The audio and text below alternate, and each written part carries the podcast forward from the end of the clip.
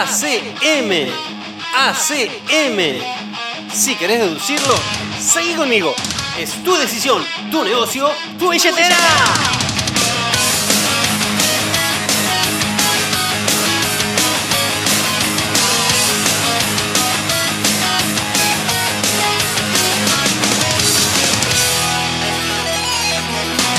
Hola, ¿cómo andan, gente linda?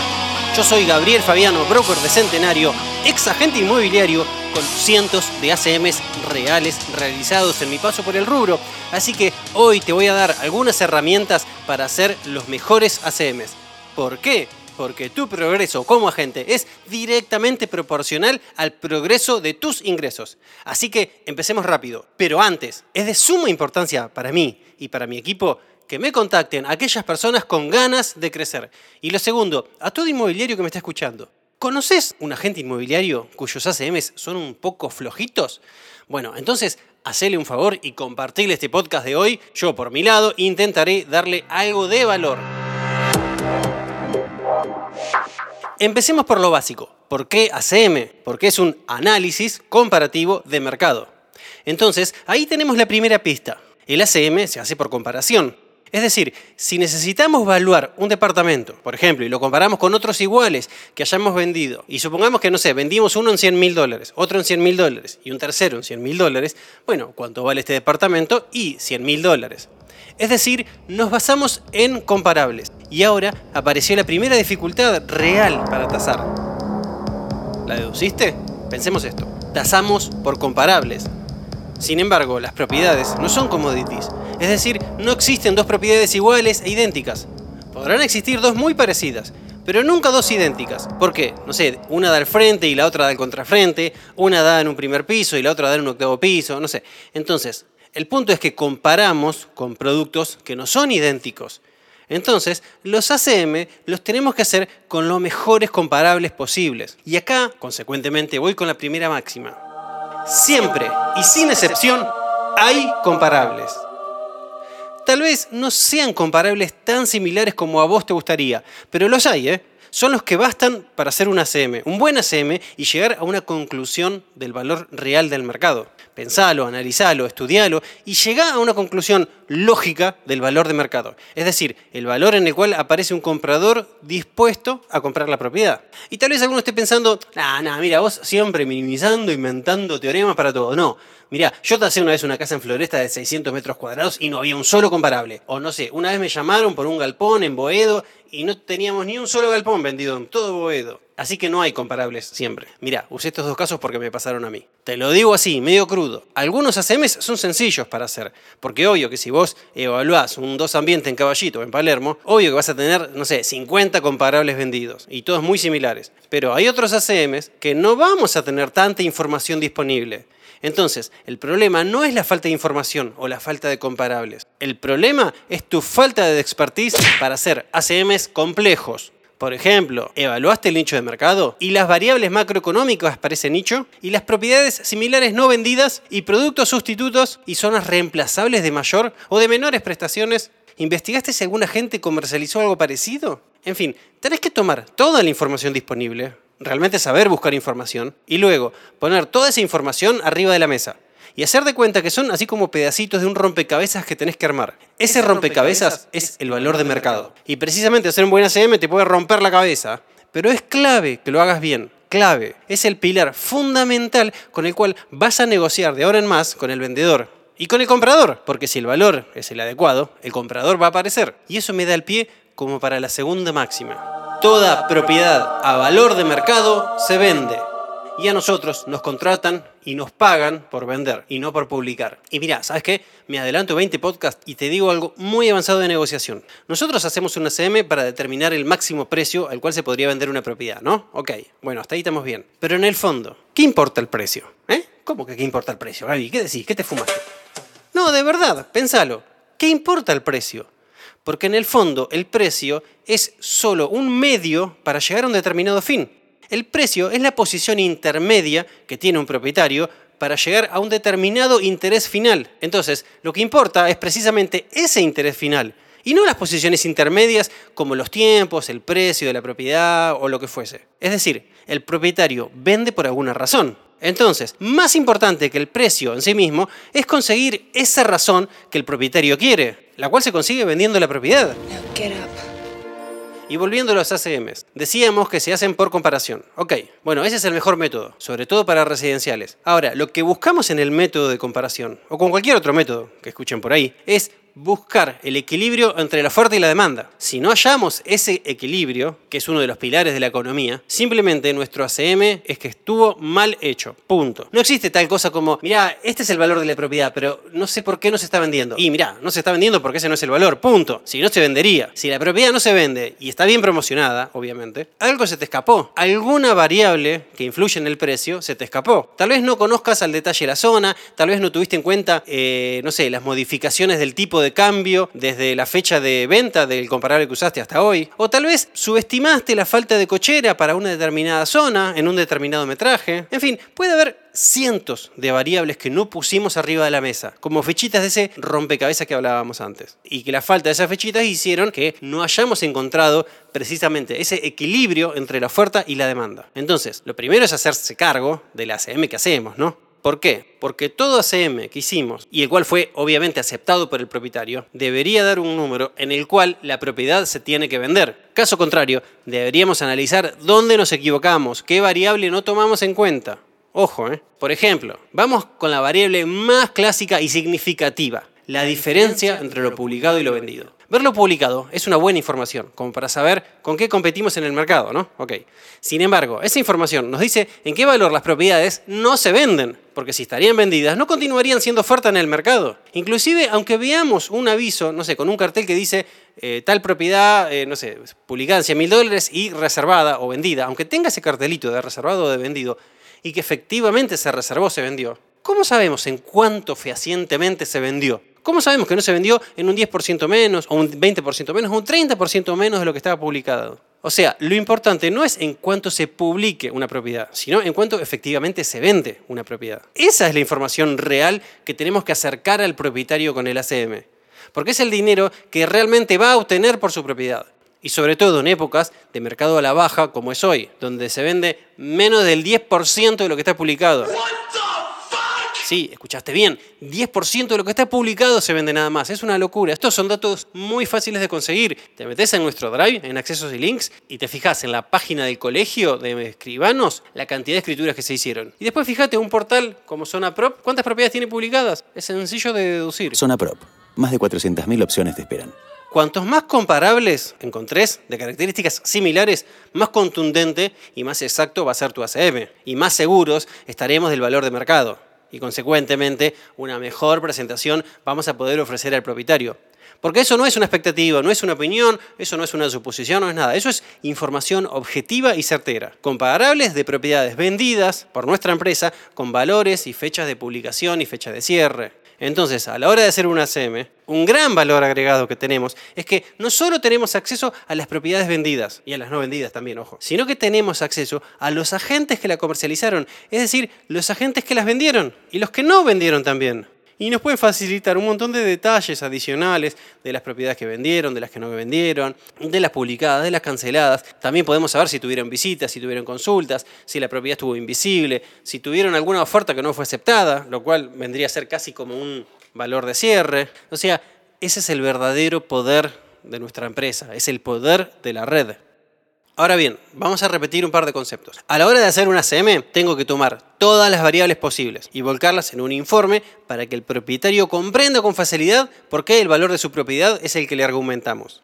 Y en ese precio, todas las variables influyen para encontrar el punto de equilibrio entre la oferta y la demanda. O sea, para buscar el equilibrio entre los vendedores y los compradores, ¿no? que serían la oferta y la demanda. Y voy a nombrar algunas de estas variables, con las características más importantes, ¿no? que son 1. Ubicación y zona. Ese es el indicador que más modifica el punto de equilibrio entre la oferta y la demanda. Cuantos más conozcamos la zona y sus características, mejor.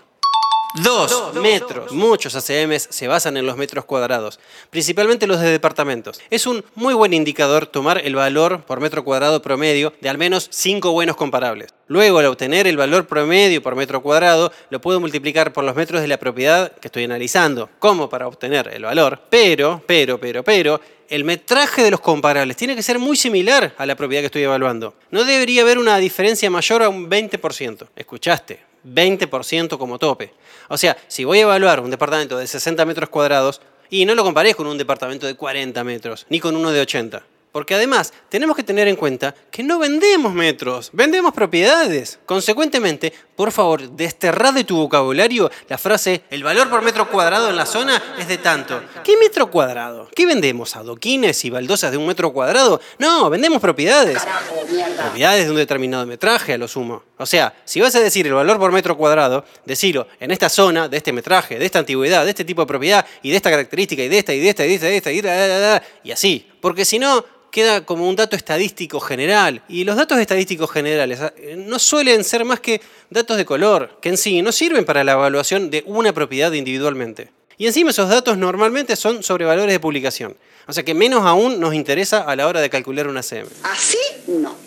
3. Antigüedad y estado de conservación. La antigüedad, lógicamente, influye en el estado, obvio. Hay propiedades a estrenar, propiedades de 10 años, de 20, de 40, de más de 40, de 60, etc. Y también hay propiedades en buen estado, en mal estado, en estado original, en buen estado original, en, a reciclar, recicladas a nueva, hay de todo.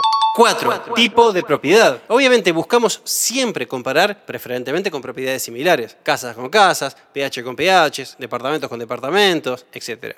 5. Características especiales o únicas de la propiedad. Estas pueden ser características que hagan variar la demanda de la propiedad por algún tipo de valor agregado. No sé, por ejemplo, un departamento en un piso 40. Buenísimo. Tiene una característica muy especial que tiene una vista alucinante, que es súper silencioso y demás. O puede ser también alguna característica especial que le reste valor. Por ejemplo, un tercer piso por escalera. Estos son verdaderos diferenciadores del precio de una propiedad. Y ojo con estas características, que no te desvirtúen demasiado el precio para arriba, de tal manera que después no termines encontrando un comprador real que le dé ese valor a esa característica especial y consecuentemente no acepten el incremento, digamos, ¿no? Un dato muy interesante, como la revista, es que estas características especiales sirven también como herramienta de negociación. ¿Y qué quiero decir con esto? Supongamos que estamos conversando con un propietario que pretende más dinero por su propiedad es algo como bastante normal, ¿no? Ya haremos más adelante un podcast de objeciones. Pero usando estas características especiales, el solo hecho de consultarle al propietario qué característica especial cree que tiene su propiedad que le hace valer más, eso va a ayudar a hacerlo reflexionar y que acepten que tal vez realmente no tiene ninguna característica especial que aumente tanto la demanda. Con lo cual no hay motivos para sobrevalorar la propiedad. Y si realmente sí hubiera alguna característica especial, entonces es para preguntarle al propietario, concretamente, señor propietario, cuánto más puede valer su propiedad por esta característica especial. A veces cuantificar en números puede ayudarnos a eliminar conclusiones ilógicas basadas solamente en emociones. Así que te paso un centetip de negociación. Números concretos y corroborables por cualquiera ayudan a bajar la intensidad emocional de una negociación. Bueno, sigo con las características que tenemos que tener en cuenta para hacer una CM. 6. Variables macroeconómicas del mercado y del tipo de cambio. La variable macroeconómica que más afecta directamente a los bienes raíces en Argentina, esto es negociación argenta, podría decirse, es la variación del tipo de cambio en comparativa con la inflación de los pesos. O sea, si el dólar viene aumentando significativamente más que la inflación, entonces tenemos que corregir ese desfasaje. Por ejemplo, no sirve tomar un comparable vendido en dólares sin considerar, por ejemplo, que hubo una devaluación posterior a esa venta.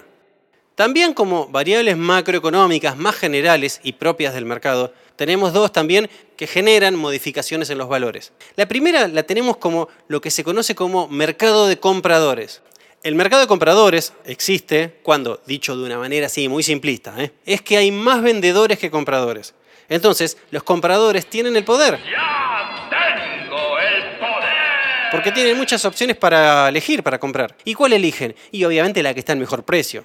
La que accede a vender en las condiciones más convenientes para ellos. Entonces los precios tienden a bajar todos los meses un poquito más. Esto, por ejemplo, fue lo que pasó desde mediados del 2018 hasta hoy. Y esto lo estamos grabando en enero del 2021. Y de igual forma, pero al revés, se conoce como mercado de vendedores cuando, también dicho así de una manera muy simplista, es que hay más compradores que vendedores. Entonces, los vendedores tienen varios oferentes por sus casas. ¿Y qué pasa? ¿A quién se las venden? Y obviamente al que mejor se la pague, al que más dinero le dé por su casa. Entonces, los precios tienden a subir todos los meses un poquito más. Esto fue, por ejemplo, lo que pasó durante todo el 2017 y principios del 2018. Ambas situaciones, o sea, tanto mercado de vendedores como mercado de compradores, son la consecuencia de otras variables macroeconómicas y políticas que impactan en el rubro.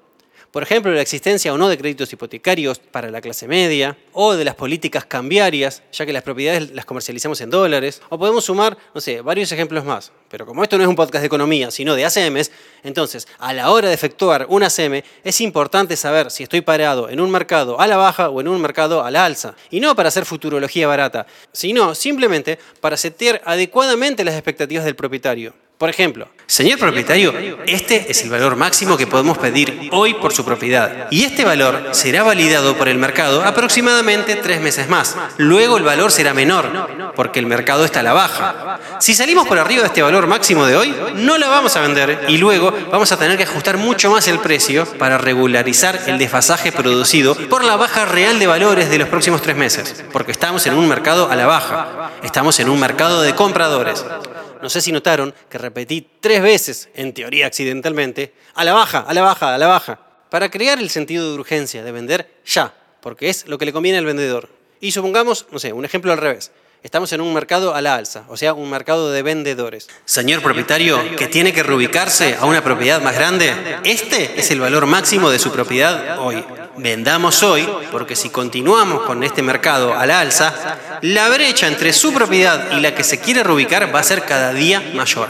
Y es conveniente hacer ambas operaciones lo antes posible. Simplemente seteamos expectativas en función de la situación y del interés del propietario. Siempre el interés del propietario por sobre todas las cosas. ¿eh?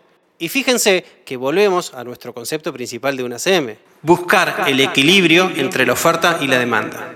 Ahora bien, por último, antes de volcar información real, precisa, técnica y fácil de entender, debemos acompañar el ACM con una carpeta de presentación, con tarjetas, con folletería, con laptop, con iPad, con una tremenda imagen profesional, en fin, todo de calidad. ¿eh? Todo lo que impacte en el cliente y supere las expectativas va a generar mejores resultados. No alcanza solo con hacer un buen análisis, sino que además hay que saber mostrarlo y hay que saber venderlo. Porque cuando explicamos una CM, nos estamos vendiendo a nosotros mismos como profesionales. Entonces, para cerrar, hago un repaso rápido. El valor de mercado que deducimos con los ACMs es el equilibrio entre la oferta y la demanda, porque toda propiedad a valor de mercado se vende y nos pagan por vender, no por publicar. A la hora de hacer un ACM, Siempre hay comparables, siempre y sin excepción. Y los comparables son de propiedades vendidas, considerando el tipo de propiedad, la ubicación, el metraje, el estado, la antigüedad, las características especiales y las variables macroeconómicos del momento. Ok. ¿Se entendió? Bueno, ahora ya sabes cómo hacer un buen ACM, pero te vas a hacer bueno con la práctica, no solamente sabiendo estas reglas básicas. Es como el Pac-Man. Sí, como el Pac-Man. ¿Jugaste alguna vez? Las reglas son simples. Comes puntitos y escapas de los fantasmas, nada más. Ahora, para llegar al nivel 10, tienes que jugar una vez y otra vez y otra vez y siempre con las mismas reglas. Pero realmente hay que hacerlo muchas veces. Y solo así vas a llegar a ser realmente bueno. Así que hace muchos ACMs, pero muchos ACMs, para ser realmente bueno. Si no, el mercado te va a comer. Así que práctica y práctica y práctica para ser un experto en ACMs. Para consultas, ideas, sugerencias o lo que sea, me podés contactar por celular, por mail, por mis redes sociales, arroba Gabriel Fabiano Rimax o como gustes. Yo por lo pronto me despido recordándote que lo que hoy tenés es el resultado de lo que fuiste y lo que vas a tener es el resultado de lo que hoy sos. ¿Por qué? Porque los números hablan por vos. Sí, los números hablan por vos. Los números hablan por vos, los números hablan por vos, los números hablan por vos. Medite, porque los números hablan por vos. Dale con todo y rompela.